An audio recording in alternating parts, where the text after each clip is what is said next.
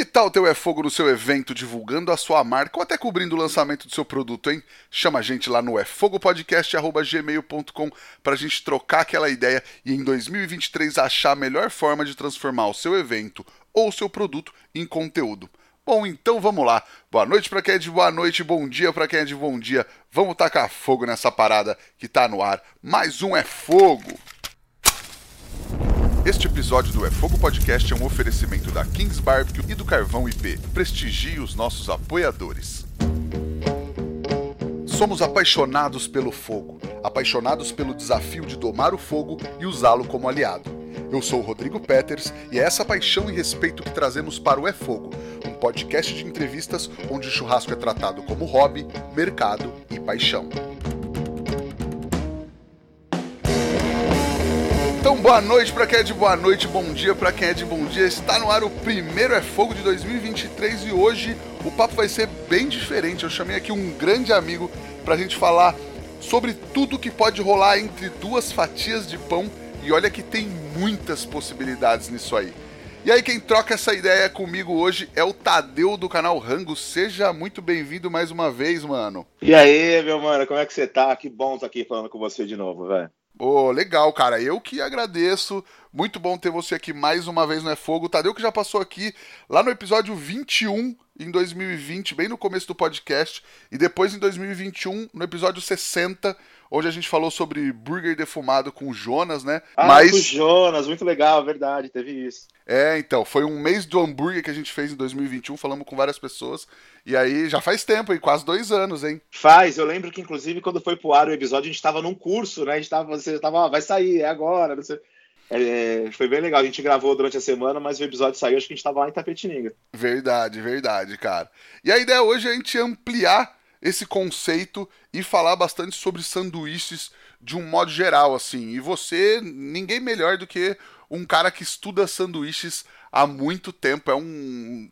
Dá pra falar que você é um viciado em sanduíches? Mais do que hambúrguer? É. Olha, assim, eu, é o que eu falo pro pessoal. O, o hambúrguer me, me jogou pro mercado, tal, é, é a minha grande paixão e tal. Mas o hambúrguer não deixa de ser um sanduíche, né? E, e eu cheguei num, num, momento estudando churrasco, estudando hambúrguer, que, que eu queria mais coisas assim também. E, e, o, e esse universo de sanduíche, ele é infinito, cara. Ele é infinito.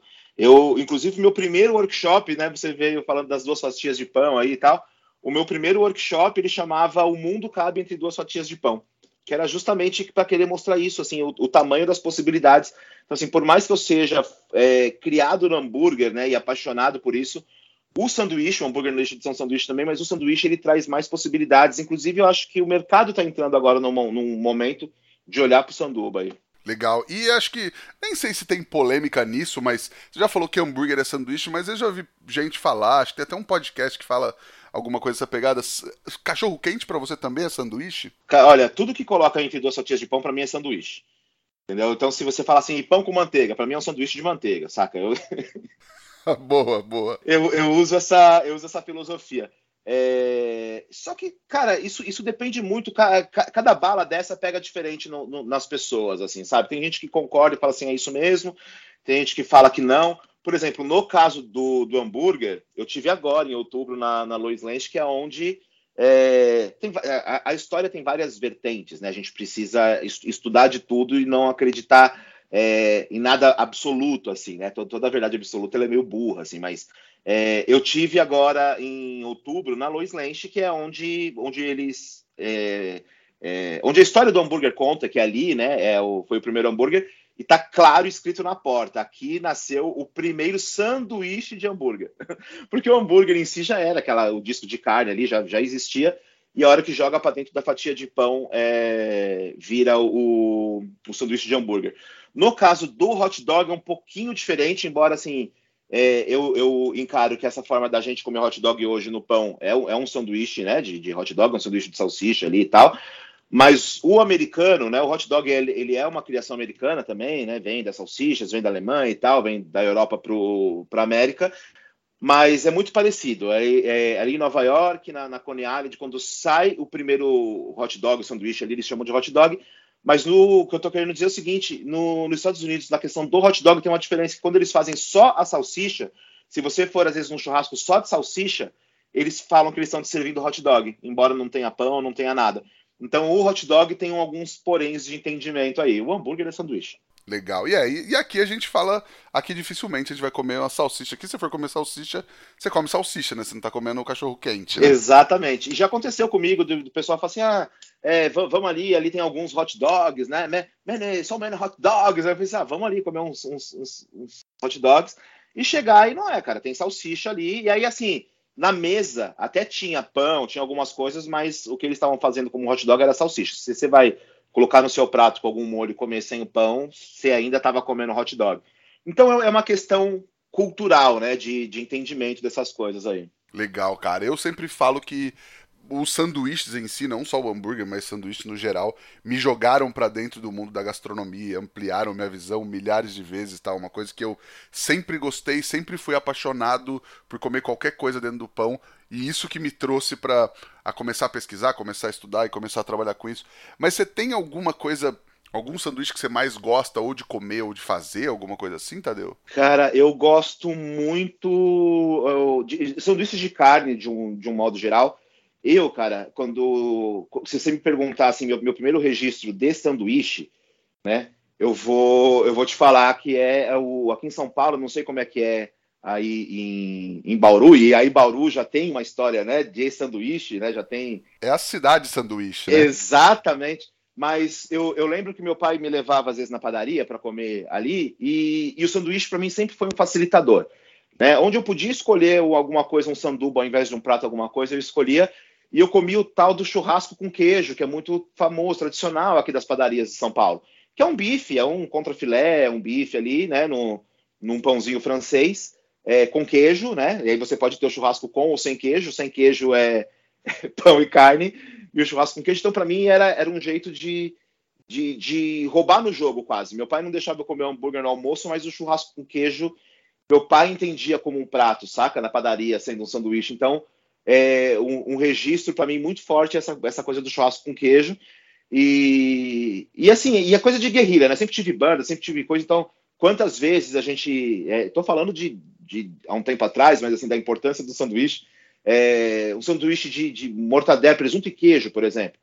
É, a gente fazia porque não tinha grana, mas já era já era um jeito, quando você jogava um azeite num negócio desse, quando você jogava um salzinho, quando você brincava um pouco, já era talvez o Tadeu ali começando a, a, a brincar de, de fazer sanduíche. Mas eu acho que esses sanduíches de, de carne em si, né? O churrasco com queijo, se a gente for, dependendo de como a gente avalia isso aqui, ele é uma versão brazuca do fillet steak, saca?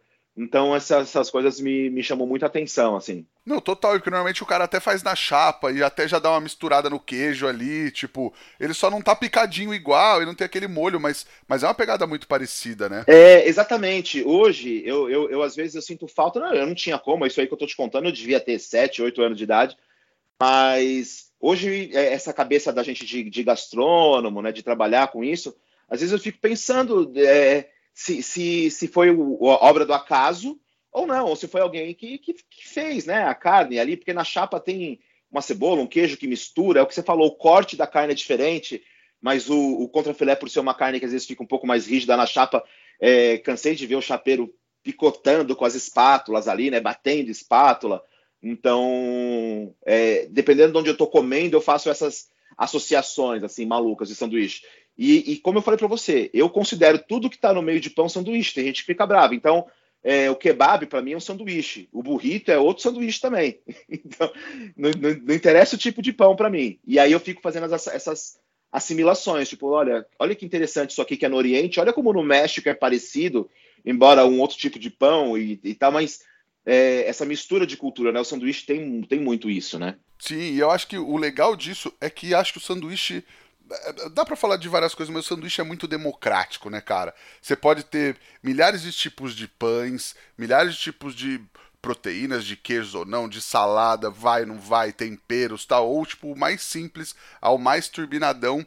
Dá para ser um negócio muito democrático que todo mundo pode fazer e pode fazer muito bem, de repente, tipo, não é um negócio que você depende de ingredientes muito caros ou muito muito chiques, né? É, o, o sanduíche ele é incrível nesse aspecto, porque assim, é, muitos tipos de pães e praticamente todos os ingredientes, assim. Então, a gente pode ter um sanduíche de folha, só de folha. A gente pode ter um sanduíche com mix de folhas, dependendo do pão. Você pega um pão pita, por exemplo, com mix de folha e grãos ali, às vezes girassol, uma coisa assim.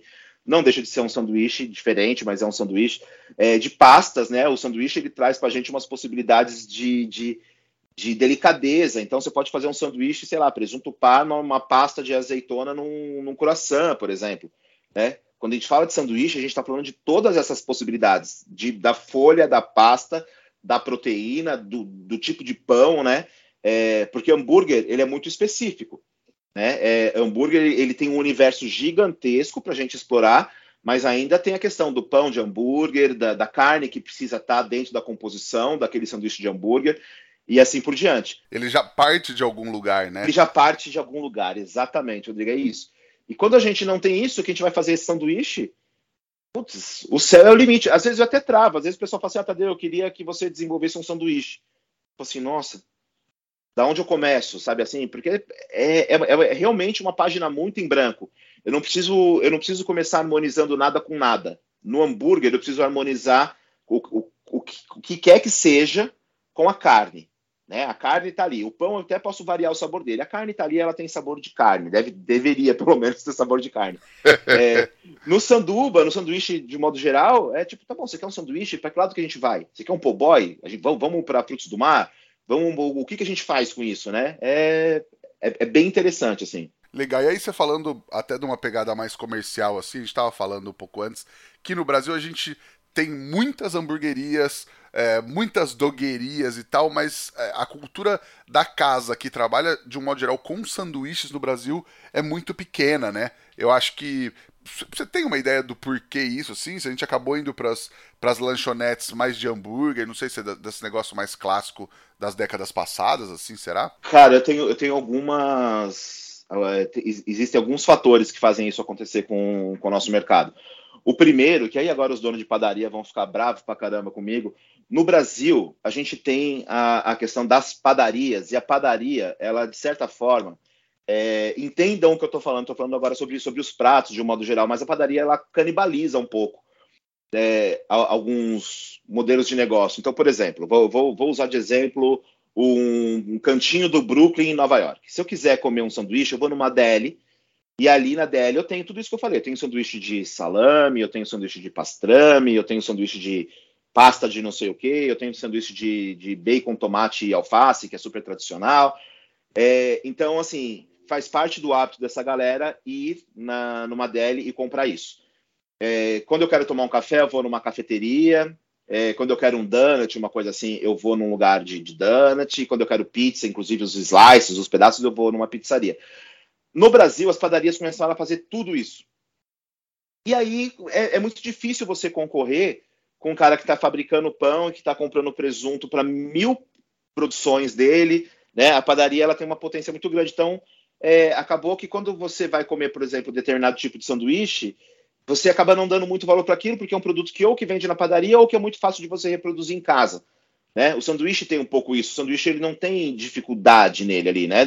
a não ser na, no, nos, nos, insumos é, blocados. Então, por exemplo, olha, é, fazer um patê de alguma coisa tem uma certa dificuldade, mas quando você compra isso pronto na padaria, quando você compra isso pronto no mercado, você replica muito fácil em casa. Diferente do hambúrguer, que você precisa ter a técnica, pelo menos, para montar a carne ali e fazer isso.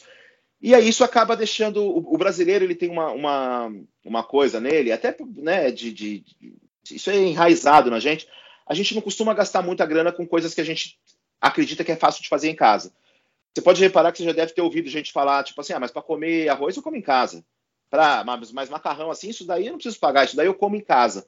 Né? Então, essa cultura do come em casa banalizou um pouco o nosso sanduíche. E aí, quando a gente vai falando dos sanduíches que começaram a ficar um pouquinho mais famosos, por exemplo, um hot dog da vida, é, é isso, é um sanduíche que, ele, que no Brasil ele está num carrinho sendo vendido barato, e aí quando você quer colocar ele dentro do seu negócio, que você tem outros tipos de valores agregados, outros tipos de produção, é, esse comparativo ainda atrapalha um pouco, que a pessoa fala assim, porra, mas eu tô aqui na, na, na, na, na hamburgueria, na casa de, de, lanche aqui, pô, o hot dog tá 20 reais, 22 reais, e, putz, se eu for amanhã no calçadão de Osasco, eu pago 8 e vem numa marmita, sabe? Então tem um pouco isso, assim. Porém, de uns quatro anos para cá, o mercado está olhando diferente para o sanduíche. Né? De tanto a gente mostrar é, o que acontece no mundo e tal, o mercado está, de tanta gente que eu digo, a gente mídia mesmo, todo mundo que trabalha com gastronomia na mídia, é, mostrando isso de outra forma, jogando uma outra luz, a gente vai valorizando. Então você pode começar a perceber que dos últimos 4, 5 anos para cá, a gente começa a ter uma série de sanduíches começando a aparecer, de pastrame, de um monte de coisa, de frango frito. Frango frito no, de, de dois anos para cá estourou. Entendeu? É, virou um prato é, um, um, sanduíche procurado, assim, a galera tem interesse em comer esse sanduíche de frango frito, que até pouco tempo atrás não, não tinha muito isso. Né? A gente chegou com hambúrguer muito potente, hot dog muito potente, e o sanduíche meio que, ah, eu consigo fazer em casa, então não preciso pagar tanto. É uma coisa que a galera não dava tanto valor. E hoje em dia isso está mudando um pouco, a turma está entendendo. Eu acho que faz parte, é um, é um, fenômeno urbanístico mesmo, um fenômeno de desenvolvimento. Eu acho que que, que tá andando para um caminho super legal, assim. Não, total, cara. E eu acho que concordo super com o que você falou da, das padarias e acho que acho que ficou claro pra galera o que você quis dizer, assim, acho que não, não vai ter nenhuma celeuma quanto a isso, mas acho que até em relação ao hot dog, é, também tem o lance de putz, eu sei quanto custa uma salsicha no mercado, aquela velha, aquele velho pensamento de, pô, por que, que eu vou pagar tanto se. Ou como você falou, se no carrinho em Osasco tal é muito mais barato. E até assim, eu até vejo que, embora eu gosto, goste muito, assim, cachorro quente de, de qualquer tipo, desde o do podrão até o, o com uma salsicha legal e ingredientes diferenciados tal, mas eu vejo também que é um, um modelo que não vinga tanto no Brasil, tem, lógico, casas muito legais, consolidadas, mas não é tão. Talvez não é tão fácil quanto o hambúrguer, né, cara? É, exatamente. E, e, e, o cliente ele procura algumas coisas né, específicas e o mercado está entregando o que o cliente está procurando. Então, assim, quanto mais gente procurar comer bons sanduíches e ter boas experiências com isso no, no mercado, né? Eu estou falando do mercado porque a gente está, sei lá, eu estou pensando aqui, minha cabeça hoje, estou pensando no, no, comerciante que vende isso. Mas também é, é, é, tão legal quanto você conseguir ir num, num supermercado, numa rotisserie ou até numa padaria igual disso, comprar rosbife, comprar pastrame comprar, e fazer o seu sanduíche, né? O interessante é, é, a gente entender que o raciocínio não é que o sanduíche é um quebra-galho. Né? No, no, Brasil, durante muito tempo, o sanduíche foi visto como um quebra-galho. Né? Ou como quebra-galho ou como um canapé. Você come um sanduichinho de alguma coisa como canapé, ou você come um sanduba de. Igual eu falei, quando eu trabalhava com música, eu, eu, eu, eu não sei te falar quantas vezes o rango era pão com presunto e queijo frio, entendeu? Que é, quase tendo que cortar o pão com o dedo ali para montar isso. Então a gente vem um pouco dessa desse tipo de cultura, né? A gente, a gente tem um pouco isso. Tem lugares, por exemplo, se você for nos Estados Unidos e falar assim, ah, vamos fazer uma macarronada, ele fala assim, não, fazer uma macarronada não, vamos em algum lugar, vamos sentar e comer uma macarronada numa cantina. Tem essa cultura. A gente que tem essa criação, às vezes acha um pouco mais fácil fazer em casa. Então, assim, é uma questão de ajuste. No caso do hambúrguer, é, durante muito tempo, se tem, tem, isso foi feito em casa, as, as avós, as mães têm mil receitas malucas aí de hambúrguer, mas o hambúrguer não conseguiu, o hambúrguer que era feito em casa não conseguia replicar em sabor e experiência o que era feito na hamburgueria.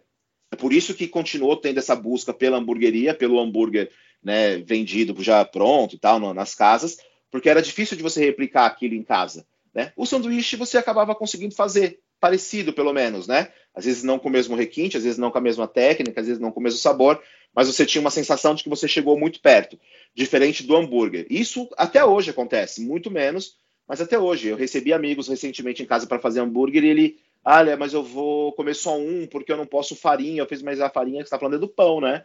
Não, não, da liga da carne. Eu fiz, não, não tem. Então, então tem um pouco isso, né? É, mas o sanduíche ele é um universo super vasto. E o sanduíche ele tem essa função também de ser uma comida de guerrilha, de ser uma comida realmente barata, de você conseguir fazer, ou de ser um sanduíche incrível, com, com pastrame curado a, a, durante 20 dias, defumado e, né? É, é, o que eu falei. O mundo cabe entre duas fatias de pão. E aí é que pedacinho do mundo que você está precisando naquela hora. Boa. Cara, você me falou esse negócio de, de ir, comer, replicar em casa tal. Eu lembrei de uma parada. Meu pai é um cara que sempre fez isso, né? Ele sempre o que ele, o que ele quis. Tipo, ele não trabalha com gastronomia. Já, já teve bar, já teve restaurante, mas nunca trabalhou com isso. Meu pai é mestre de capoeira a vida inteira. Mas ele sempre cozinhou muito bem e sempre foi atrás de aprender o que ele queria fazer. E, e muito, cara, eu aprendi muito a fazer sanduíches com ele.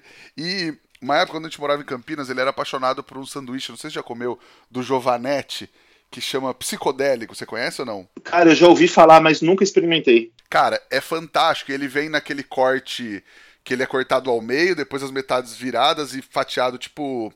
Ah, tem um nome esse corte que eu esqueci. Não é boquinha de anjo, é um... enfim, tipo aperitivo. E, cara, ele tem diversos tipos de embutidos diferentes, um salame, sei lá que jeito. Tipo, eu, eu nem lembro, cara. São uns, uns 3, 4 tipos de embutidos. E que teve também uma fase que tinha esse tipo de, de sanduíche, mas mais como aperitivo, no Giovanetti da vida, ou no o Bauru do Ponto Chique, por exemplo.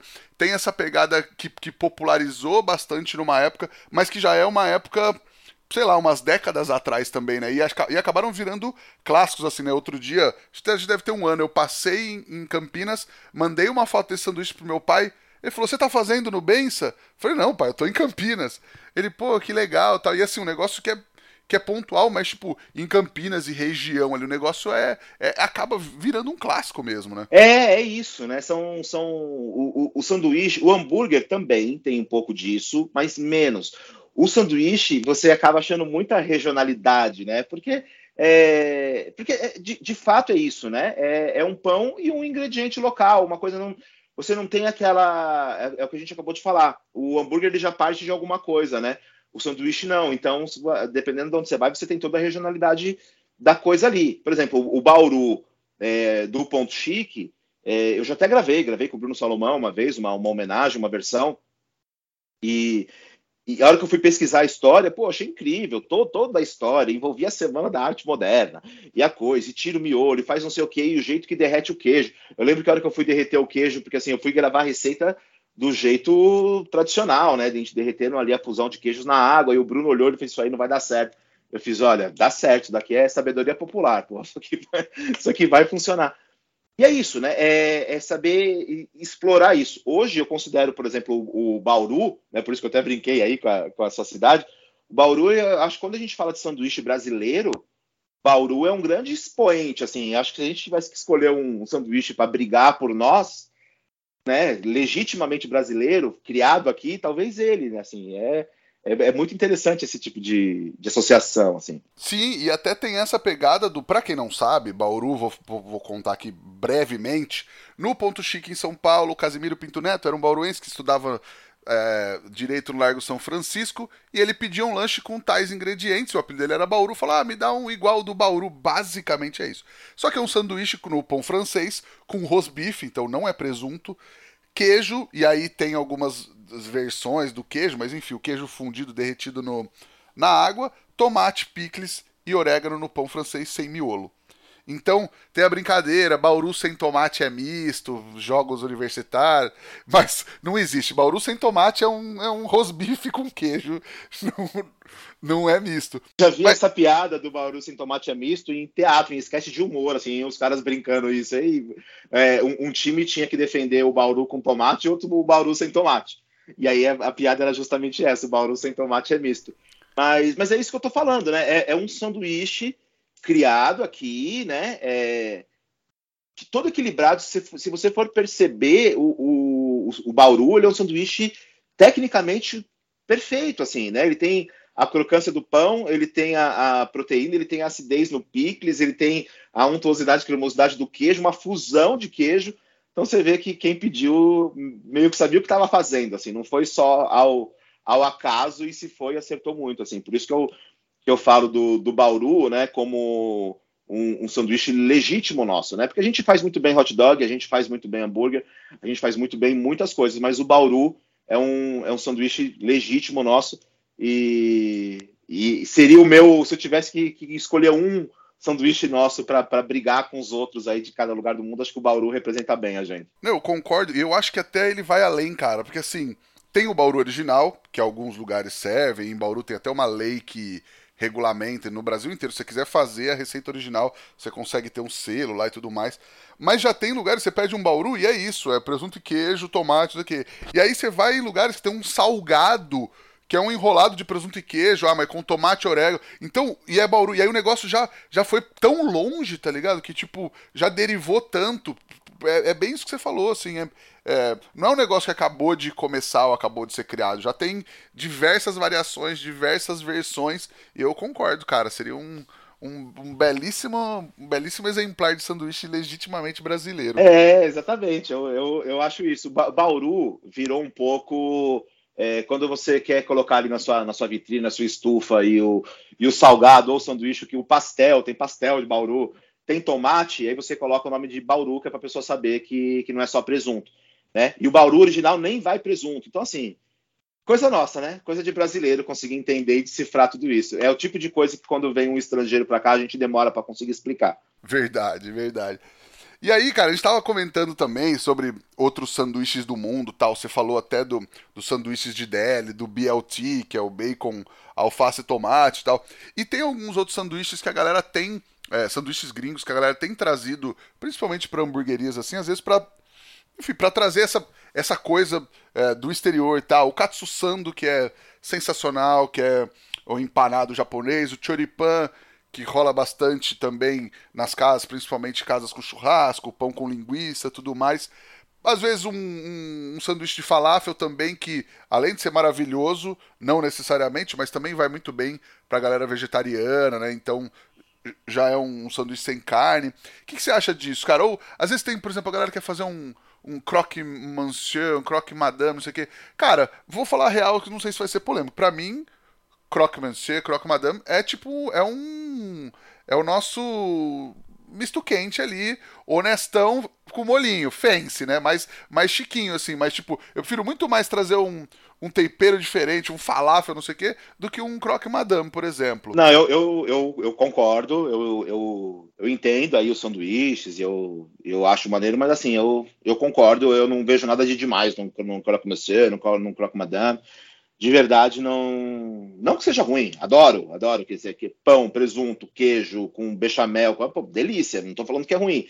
Estou falando que ele é simples, né? No caso, é, as hamburguerias elas vão tentando trazer esses sanduíches, por isso que, que, que a gente começa a ver essas coisas aparecendo, porque o hamburguero, a hamburguera, a pessoa ali que está na, na hamburgueria, ela já tem uma facilidade de trabalhar com, com ingredientes no meio de pão, né? E, e isso como apresentação, isso como rotina ali até para os funcionários é um pouco mais fácil.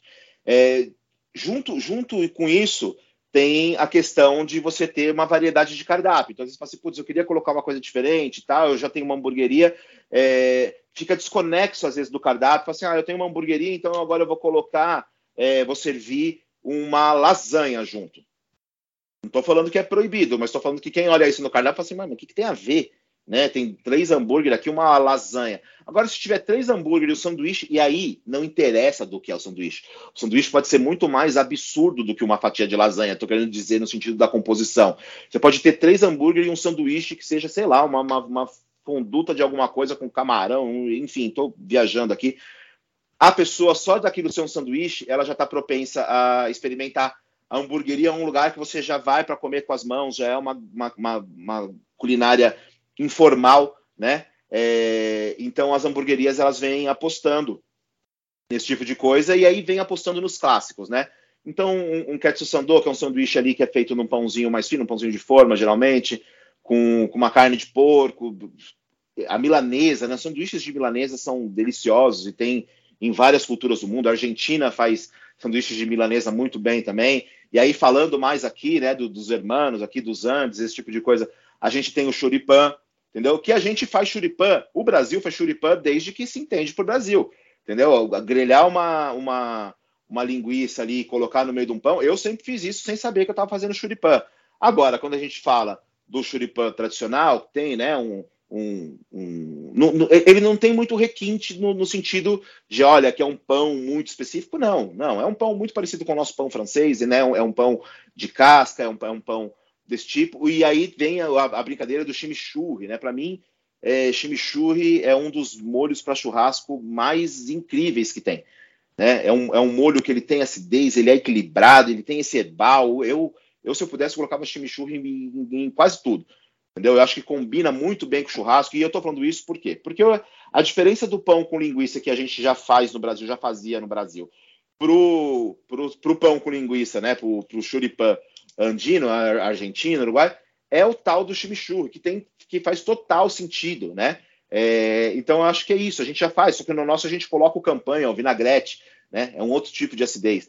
É, aí a gente vem de novo, né? Com, com frango, com esse tipo de coisa, com, com falafel, igual você falou, né? Que a gente atende um público que é vegetariano, que é vegano, mas esse sanduíche ele nem, nem foi concebido para isso, né? É, mas eu acho muito inteligente da hamburgueria, que a hora que precisa pensar um preparo vegetariano, traz uma coisa desse tipo. Que é uma coisa que já existe, já é um preparo consagrado, já é um preparo super legal, que vai. Eu como, eu adoro falafel. A chance de eu pegar um cardápio hino de falafel é gigantesca.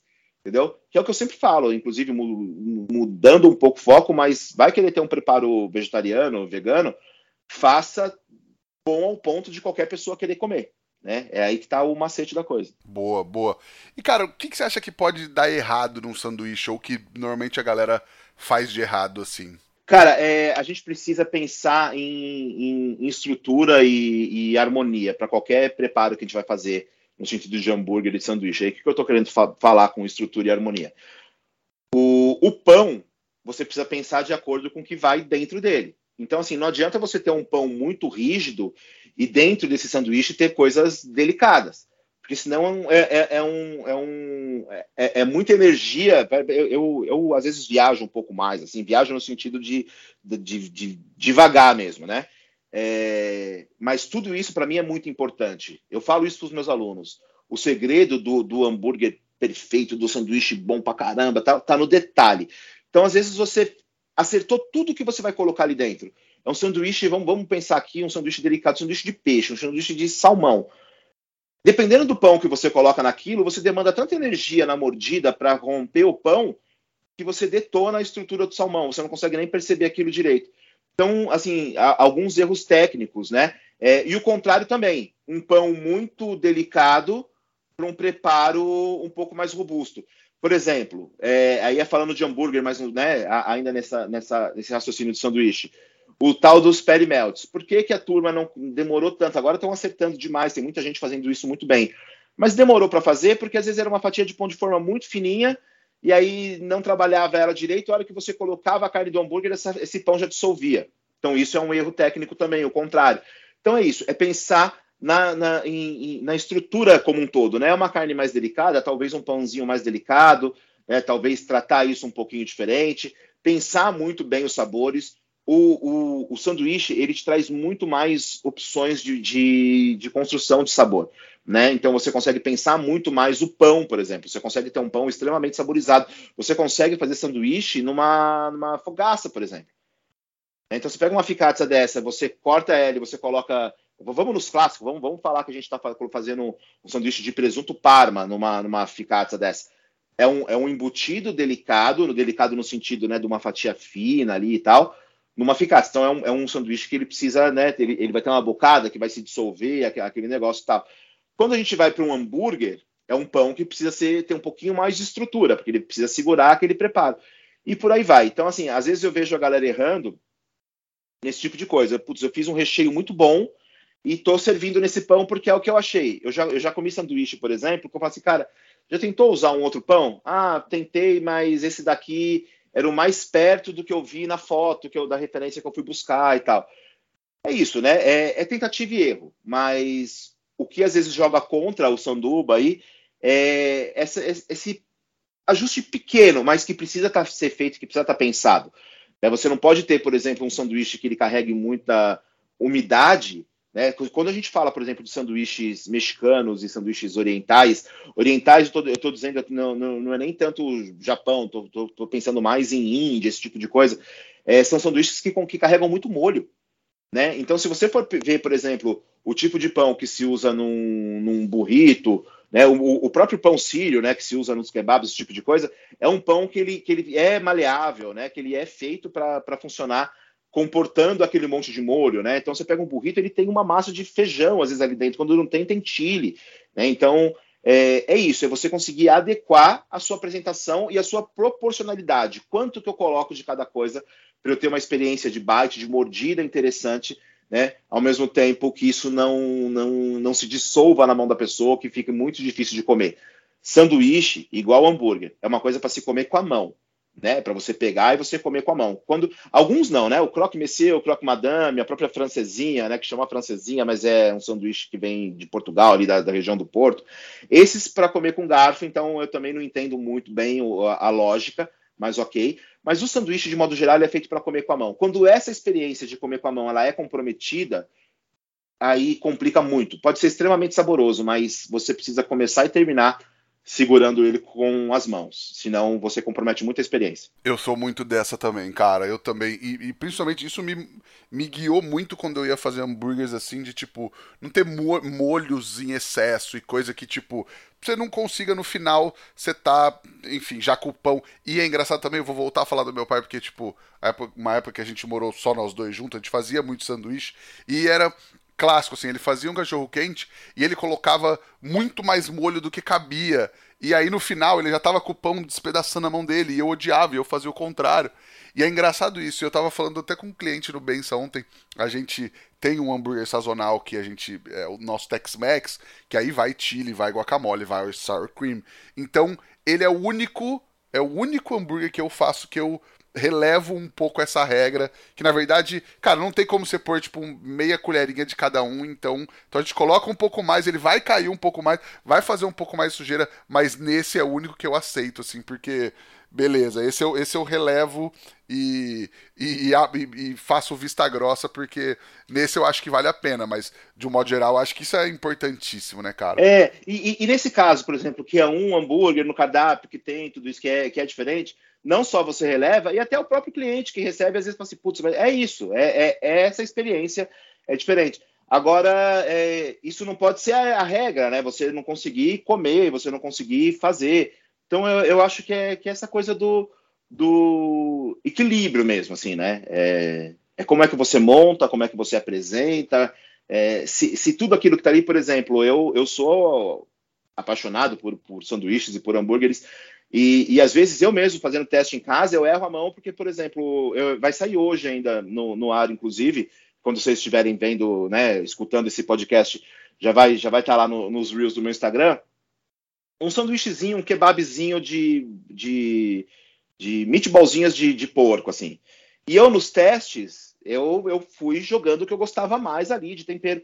Eu, eu joguei tanto tahine, eu adoro tahine, sou maluco por tahine, que a hora que eu comi, eu fiz, nossa, tem alguma coisa errada aqui, ficou ruim. Lógico que ficou ruim. Eu coloquei muito tahine, matei o sabor da carne de porco, dissolvi meu pão sírio. Então é isso, é, é você conseguir ajustar a, as, as, proporções, mesmo que, que, dependendo do que é, você precise exagerar no, no produto final. Então, assim, por exemplo, um hambúrguer que vai, igual esse que você está falando, que vai os ingredientes ali de um burrito, é o que você falou, não, se você colocar só uma colheradinha de nada, de, sei lá, de guacamole, por exemplo, vai sumir. Vai sumir. O próprio sabor da carne vai matar. Né? Então precisa ter um pouquinho mais, é aquela, é, é aquela caprichada né, que dá. É... Mas no, de modo geral, o sanduíche ele precisa estar tá bem equilibradinho, porque um ingrediente, por mais que ele seja muito bom, e é por isso que eu entrei nesse assunto do tahine, o, o, por mais que seja muito bom, por mais que talvez goste muito, ele errado na proporção pode, pode estragar a, a experiência ali. Né? É, é isso, acho que isso vale para sanduíche e vale para uma porrada de coisa por aí também. total, total, cara. E aí eu queria falar, a gente também estava conversando um pouco antes sobre o purismo de querer fazer tudo, de querer fazer o pão, é, de querer moer o blend na casa, fazer o bacon, fazer o queijo tal. Eu acho que assim, se a gente estiver falando de sanduíches, eu acho que isso até às vezes cai para um, uma coisa diferente, né? Porque como a gente estava falando, você vai fazer um, um sanduíche de pão, presunto e queijo, que todo mundo pode comprar no mercado e fazer igual, talvez você não tenha tanto esse valor agregado. Mas se você vai fazer o seu pastrame, a sua copa lombo, é, enfim, o, o ingrediente que você vai fazer, ou às vezes até o seu pão, pode ser interessante. Agora, quando a gente fala a gente tinha antigamente, eu às vezes ainda vejo algumas pessoas, esse purismo no hambúrguer, né, cara? Falando mais especificamente, do cara querer fazer tudo, né? Eu tenho o meu blend secreto. Isso é bem anos 2010, assim, né? meu blend secreto. Não, eu faço pão, não. Agora, beleza, com o mercantismo, muita gente faz o queijo tal. Mas o que, que, que, você acha disso, cara? Você acha que, que vale a pena? Tem que escolher as suas batalhas? Cara, eu acho, é, nossa, incrível. É isso aí, é, acho que é isso que você falou, escolher as suas batalhas. É, precisa fazer sentido. Não, não, não pode ser só porque sim, porque senão você está, além de tudo, jogando dinheiro fora e, e, e, tendo uma operação um pouco mais confusa. Então vamos lá. Por que, que muita gente começou a fazer é, tudo, né? É, é, é eu, eu, já ouvi gente falar para mim, assim, não, mas para você falar que é um hambúrguer artesanal, precisa fazer tudo na casa. Não, não é bem assim. O conceito de artesanal não, não, não é bem esse para tudo na vida. Para artesanato não é bem assim o conceito de artesanal. Mas por que, que muita gente foi fazendo tudo na unha? Porque o mercado não entregava isso a contento. Então, assim, dependendo da região, você não tinha pão. Há pouco tempo atrás, quando a gente fala de 2010, um pouquinho antes, um pouquinho depois, nem aqui no meio, eu estou no centro de São Paulo, por isso que eu estou falando daqui, né? Aqui tem, tem tudo. E não tinha tudo uh, uh, nessa época. Se eu, se eu quisesse um bom pão de hambúrguer, tal, era difícil de achar. Né? Isso aqui. Então, assim, a pessoa que estava no interior até próximo, vou falar do encostado aqui, Jundiaí, Sorocaba, é, já não conseguia ter acesso a esse tipo de coisa. Então aí você via muita gente fazendo pão. É, eu ia para o litoral, eu via hamburgueria com os hamburgueiros fazendo o próprio pão. Ok, funciona, mas você precisa ter uma logística de padaria. Né? Para você fazer um pão bom, você precisa ter uma logística de padaria, um forno que atenda a sua demanda e que faça aquilo. Então, é, a grande verdade hoje falando já a gente montado em 2023, não precisa, a não ser que seja o seu conceito e você faça isso porque você quer fazer e faça isso com excelência. Porque o que acontece? Quando o mercado anda junto, se você não fizer com excelência, você está perdendo é, qualidade. Uma coisa é você fazer o seu pão no, num, mercado que não se entrega pão bom, então você faz o seu pão porque você quer ter um pão diferenciado. Outra coisa é você fazer o mesmo pão num mercado que já está atendendo com bons pães. Aí o seu pão, por mais que ele seja artesanal, ele pode estar tá aquém do mercado. Então, o que, que eu estou querendo dizer? Muita gente fez porque não tinha para onde correr, né? É... e aí vem, a gente vem essa questão do pão, a gente vem a questão da carne. Hoje em dia, o mesmo frigorífico que me entrega o meu blend lá na, na, na Firebox, na minha hamburgueria, se eu pedir para ele para esse hambúrguer chegar já modelado e congelado, vai chegar modelado e congelado. Ainda tô falando, eu, eu, tô, eu tô falando aos poucos que é para não chocar a sua audiência, tá? Aí o, o, mesmo frigorífico vai fazer modelado e congelado, o meu blend. Vai moer minha carne, vai modelar e vai congelar no ultracongelador e vai me entregar. Se eu der um passinho ainda para frente, a indústria já está pensando nisso. Hoje em dia, grandes frigoríficos, né? É, aí, quando eu estou falando de grandes frigoríficos, são marcas que, que quem está ouvindo a gente pode encontrar na gôndola de mercado, provavelmente estão fazendo hambúrgueres incríveis. Né? Hambúrguer incrível parece um comercial para uma outra marca, mas não foi, isso, não foi isso que eu quis dizer. Estão fazendo hambúrgueres incríveis com muita qualidade. Então, hoje você pega algumas marcas que o hambúrguer é 100% carne bovina, com a proporção de gordura certa. É, tem um, uma, uma notícia que saiu agora, semana passada ou retrasada. A Anvisa passou a permitir a, a, uma, uma porcentagem maior de gordura nos preparos dos frigoríficos. Por quê? É a gente, como meros hamburgueiros, empurrando o mercado. Entendeu? É isso. Eu, eu, eu tenho alguns troféus, assim, de que durante a minha carreira, de tanta gente bater alguma tecla, a gente viu o mercado se transformando com bandeiras que a gente começou a, a, a agitar. E agora, quando a Anvisa, porque assim, qual era o grande problema da indústria? Ah, mas é, o hambúrguer precisa ter de 20 a 25% de gordura. Tá bom. No artesanal a gente pode fazer isso, porque como cozinheiro a gente pode preparar e já servir esse hambúrguer, mas a indústria tinha uma regulamentação da Anvisa que barrava. Isso foi sendo gradualmente melhorando, melhorando, melhorando, e agora saiu uma, uma norma que vai passar a permitir, já tá, né? Já passou a permitir. Ou seja, hoje a indústria consegue entregar um hambúrguer que é 100% carne bovina, já do corte que você quer, você vai ali, você, você escolhe seu corte. É, tem frigoríficos que tem várias opções de corte, então você consegue escolher o, como se você estivesse escolhendo seu blend. Eu tenho frigorífico que você escolhe. Você quer de costela, você quer de peito, você quer de acendo, o que, que você quer, né? É, com a porcentagem de gordura certa, ultra congelado, ou seja, você tem um estoque mais tranquilo disso, né? Entendam, não estou falando que um é melhor que o outro é pior, estou falando que o produto existe e que atende igual. E quando atende igual, na mordida o cliente não vai perceber. É isso que eu estou falando. Então, de repente, você está tipo, nossa, eu não consigo ter hamburgueria porque eu preciso modelar os meus hambúrgueres, eu preciso o pão aqui não chega. Hoje em dia, é, a coisa não é mais igual a 2010. Então, quando a gente vai fazer, agora voltando para a pergunta propriamente né, feita, quando a gente vai pensar no que, que se precisa fazer artesanal, o que, que vai ser handcraft ali na cozinha, o que, que vai ser feito de forma artesanal, é, faça porque você quer fazer, não porque você precisa. Né? Eu fui esses dias, por exemplo, eu comi no, no Italy, aqui em São Paulo, um hambúrguer que estava muito bom, estava muito bom, 100% artesanal. E aí, o que, que acontece com 100% artesanal? Ele precisa ser extremamente bem executado. Porque ele tinha um. Tava, tava tudo certo, então eu posso falar com tranquilidade, mas era uma maionese é, artesanal, aí tinha a cebola crisp artesanal. Aí isso já, já começa a ser um degrauzinho para um problema se não tiver muito bem executado, né? É, hoje em dia a gente tem, inclusive, a cebola crisp feita de, uma forma que você consegue deixar ela condicionada na sua hamburgueria, usar durante a semana toda, entendeu? Produtos excelentes. É, mas lá não, lá era feito artesanal. A carne, obviamente, era um hambúrguer dry age incrível, né? Feito medular. É, tinha um molho defumado, que era meio que um ketchup defumado ali.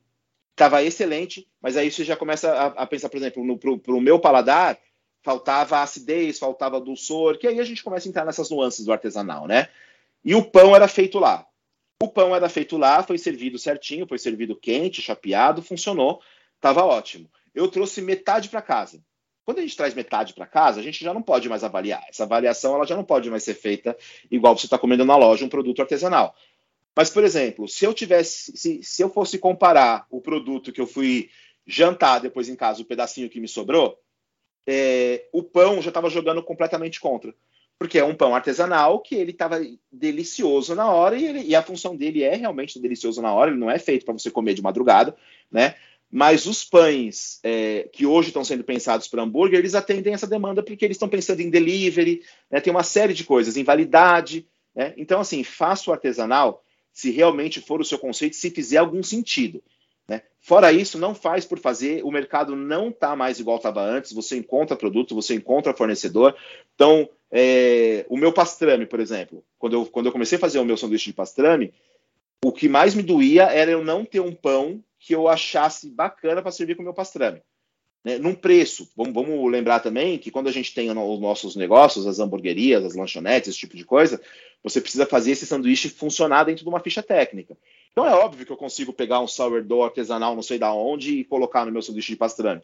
Só que aí ele vai de 30 para 45 reais. Só porque ele tem duas fatias de pão de um pão diferente. É, é, é assim que acontece. Né? Então a gente foi, a gente mexeu, a gente achou um pãozinho, é, uma, uma, mini baguete, né? Que ela era um híbrido entre uma massa de brioche, uma massa de pão francês. A gente achou que ela tinha uma dureza interessante, uma suavidade interessante.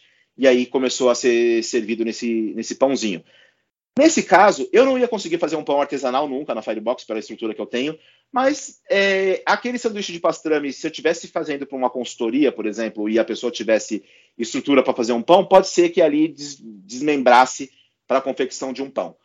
Muito específico para um sanduíche só. Né? Mas hoje o mercado atende e para a gente fechar isso, é, produza as suas coisas se, se fizer algum sentido. Se não, vai no mercado, o mercado tem excelentes produtos, de molho a pão, é, tem muita coisa legal. Né? Você não precisa usar tudo pronto, você pode, obviamente, ter suas receitas e ter é, ali os seus preparos, mas, por exemplo, para uma. Vou, vou, só para simplificar e para fechar, para uma hamburgueria, hoje você consegue ter um hambúrguer pronto, congelado, exatamente igual ao seu blend.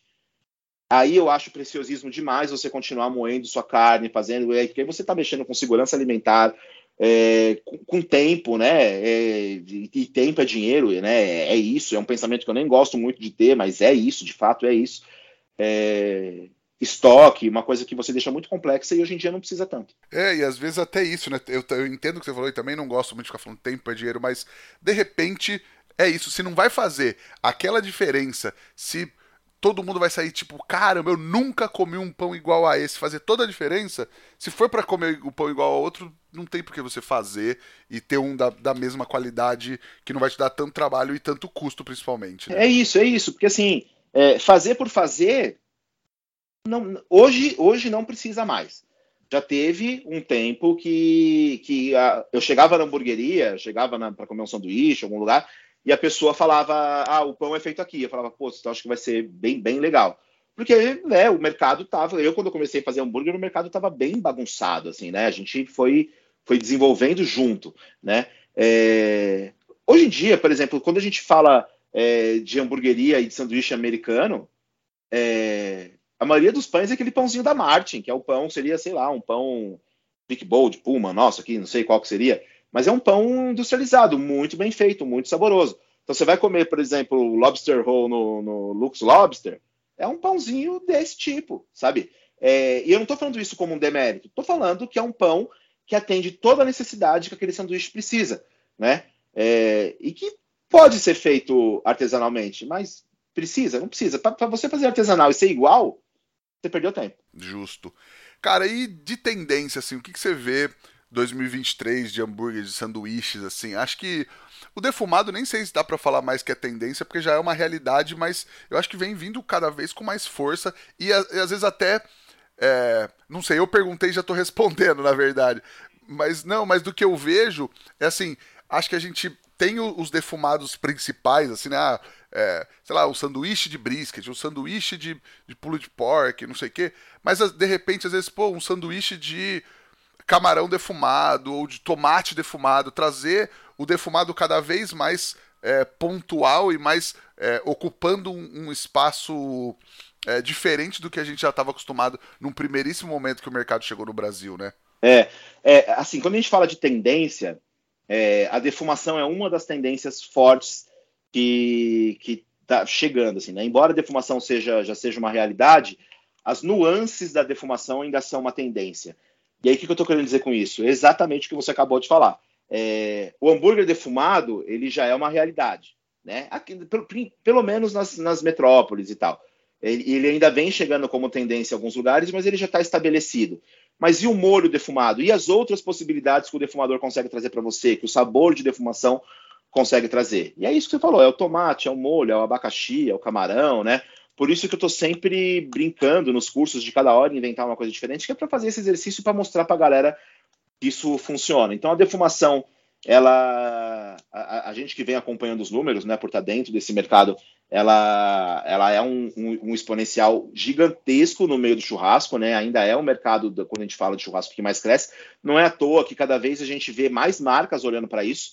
Né? Então a gente começou primeiro vendo as marcas muito ligadas a churrasco olhando para defumação né, marcas de insumo tal. Hoje em dia a gente faz um curso que tem mega empresas é, olhando o que a gente está fazendo, é, mega frigoríficos. Então assim a defumação ela, ela, ela vem nesse, nesse sentido e tudo dá para ser defumado. Tudo dá para ser defumado. Você consegue defumar uma farinha e deixar um pão com, com, com aroma e um sabor de defumado, você consegue defumar o tomate, você consegue defumar as carnes, obviamente, você consegue defumar mais, você consegue defumar menos, né, você consegue saborizar com fumaça e você consegue defumar de fato, que tem uma diferença, né? A, a, a gente que trabalha com defumação, às vezes a gente, a, a gente usa o termo defumar para tudo, mas de fato é, a defumação ela precisa acontecer uma alquimia, uma química ali dentro. Né? E o sabor de defumado não. O sabor de defumado, se eu colocar cinco minutinhos, um pedaço de alguma coisa no, no pit que você acabou de acender, eu vou comer com um gostinho de fumaça ali. Vai estar tá legal. É, então a defumação vem como, como como um pilar muito, muito legal, tanto para sanduíche quanto para hambúrguer. É, ela está começando a se desvencilhar desse status de tendência para se solidificar cada vez mais, mas, é, ela está nessa transição. Então, é a hora de apostar em defumação, é a hora de experimentar a defumação, é a hora de falar de defumação. E mas para o universo do sanduíche vem chegando muitas outras coisas, né? A gente a gente está começando a, faz, a, a, entender os sanduíches de empanado. O brasileiro sempre gostou de empanado e sempre gostou de fritura. Né? Então, as festinhas de aniversário estão aí para não me deixar mentir. E os botecos também, né? E os botecos também, exatamente. Então, por exemplo, você coxinha, né? Coxinha é um salgado muito nosso, né? Frito e tal.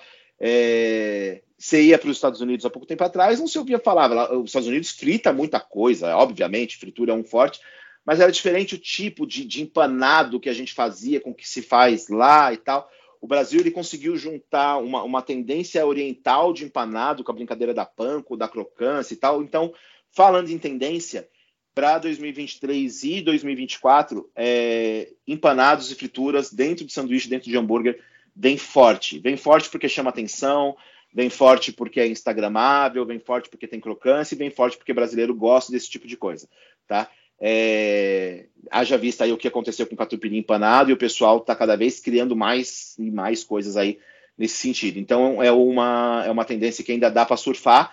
É, não estou falando propriamente do catupiry empanado, porque isso daí quem faz bem feito já está fazendo e, e, quem começar a fazer agora não é mais uma novidade. Então quem é, hoje já não existe mais a possibilidade de surfar o hype do catupiry empanado. Quem surfou surfou, quem continua fazendo está fazendo porque já era uma coisa do cardápio, já é uma coisa que estabeleceu, mas não, não é mais uma novidade. Mas vem outras coisas, vem outras frituras, vem picles frito, vai vir com força aí para o segundo semestre de 2023, 2024, essa, essa, essa brincadeira de continuar fritando coisa e colocar no hambúrguer.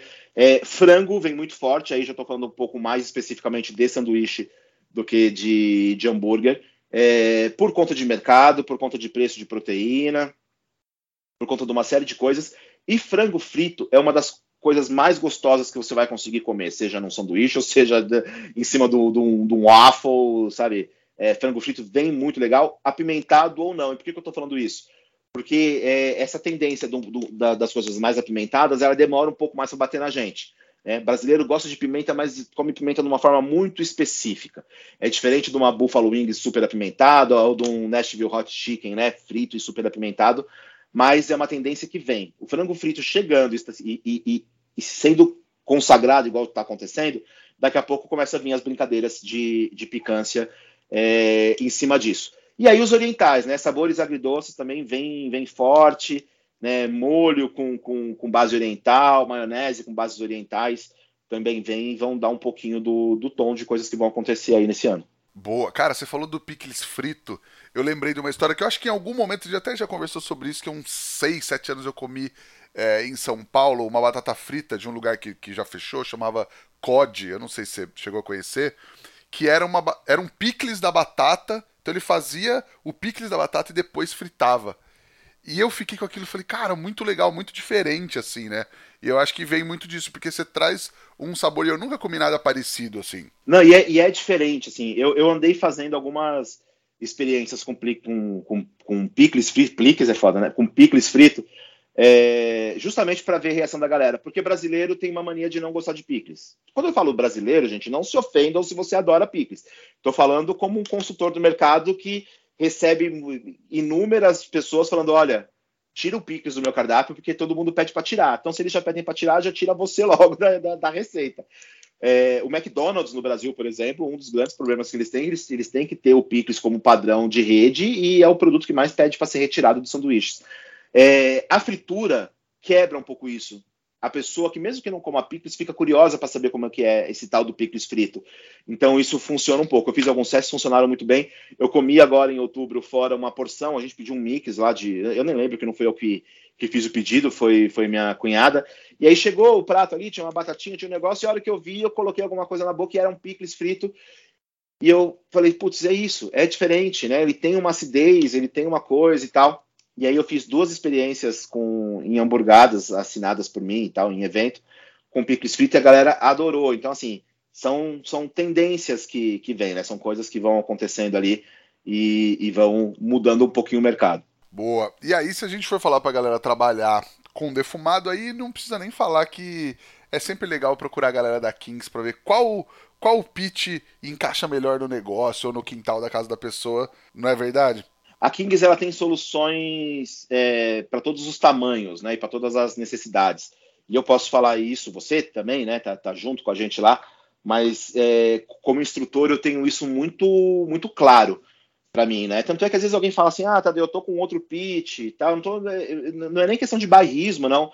É questão que o, que o, o equipamento Kings ele te entrega uma qualidade muito boa, né? E, e às vezes as, as pessoas é, às vezes até por medo de investir e tal, e, e, e, e acabam indo para um outro lado, e aí, putz, agora eu tô com Kings e tal, e eu comemoro junto porque eu sei, eu sei o que a pessoa tá falando, eu sei o que, que às vezes é passar. Eu já tive equipamentos de outras marcas, é, é, obviamente.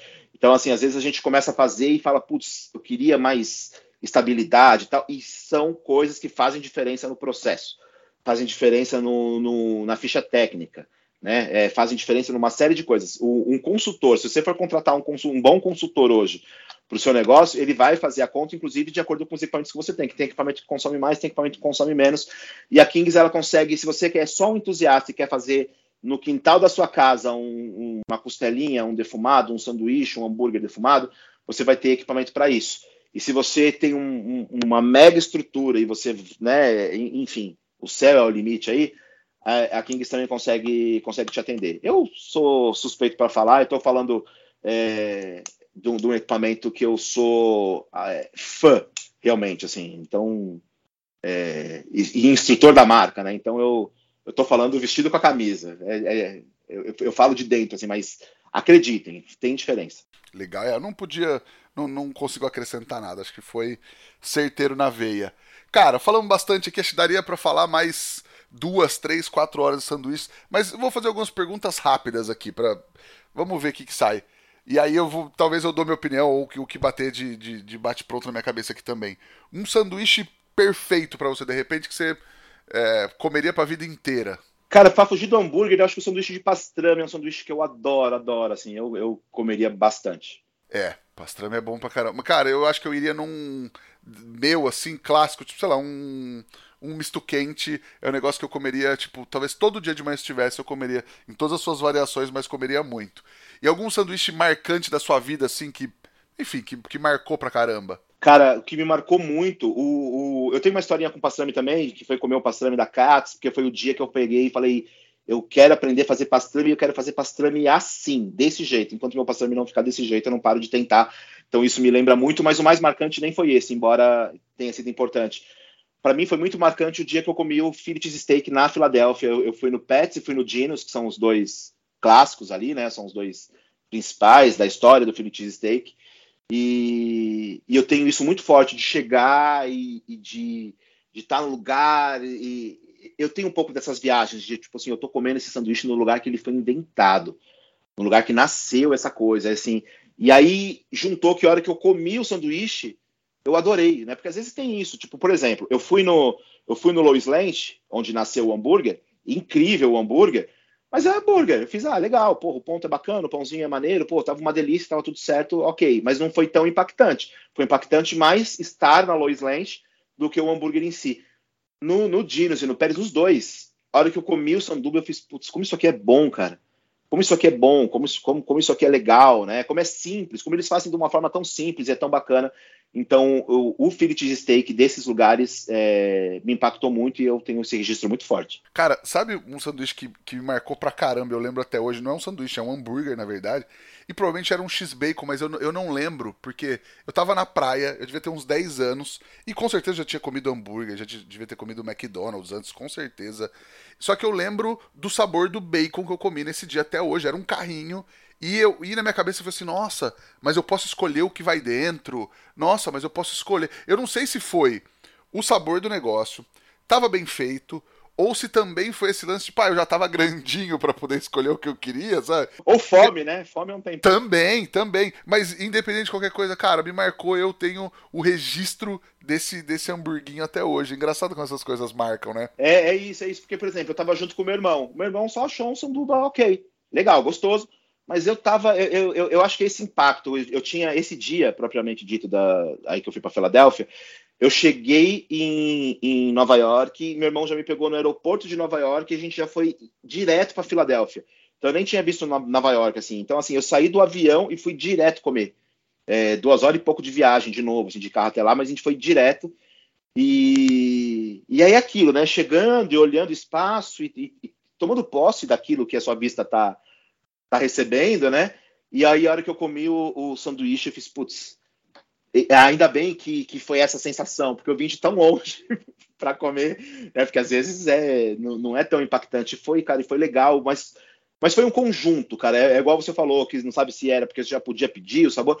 Eu lembro de estar sentado na mesa e de olhar e o dia tá lindo e a coisa tá fluindo e o sanduíche tá muito bom.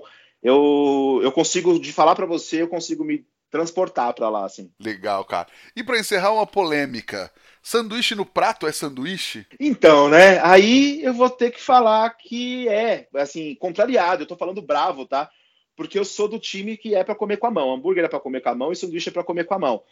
Mas na literatura da coisa, e aí pega o meu lado instrutor e meu lado professor, a gente tem sanduíches que são servidos em prato, empratado, que é o tal do croque monsieur, croque madame, a francesinha, é... Não, mas sanduíche no prato é quando eu falo que o cara tem lá um x-tudo no prato, um paulista no prato, que é o sem pão. Não, não. Suja a mão. É para comer com a mão, é para limpar o bigode depois com aquele guardanapinho fino, até, sabe que você fica se melando ali.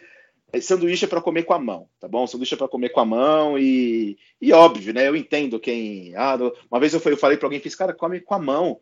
Ele, ah, mas é que eu não consigo, porque. Enfim, cada um é cada um e cada um é para ser do jeito que é mesmo mas sanduíche é para comer com a mão. Se você não está conseguindo comer com a mão, tem algum problema, ou com você ou com o sanduíche. Boa, maravilhoso, cara.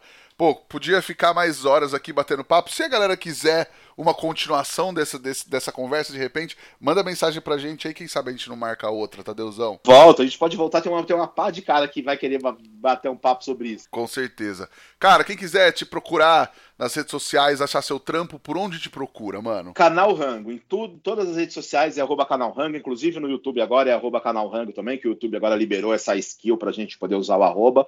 É, e é isso, mas eu tô presente muito no YouTube e no Instagram. As outras eu tô batendo o cartão ali só. Maravilhoso, cara. Falar pra galera seguir a gente também no arroba é no meu, que é o arroba Rodrigo Peters. Não esquecer de baixar o Telegram, entrar no nosso grupo lá no t.me barra é fogo. E é isso aí, cara. Brigadão por estar tá aqui com a gente, começar o ano já trocando essa ideia, falando de sanduíche, falando de tendência. Sempre um prazer ter você aqui, mano. Cara, o prazer foi meu, com certeza.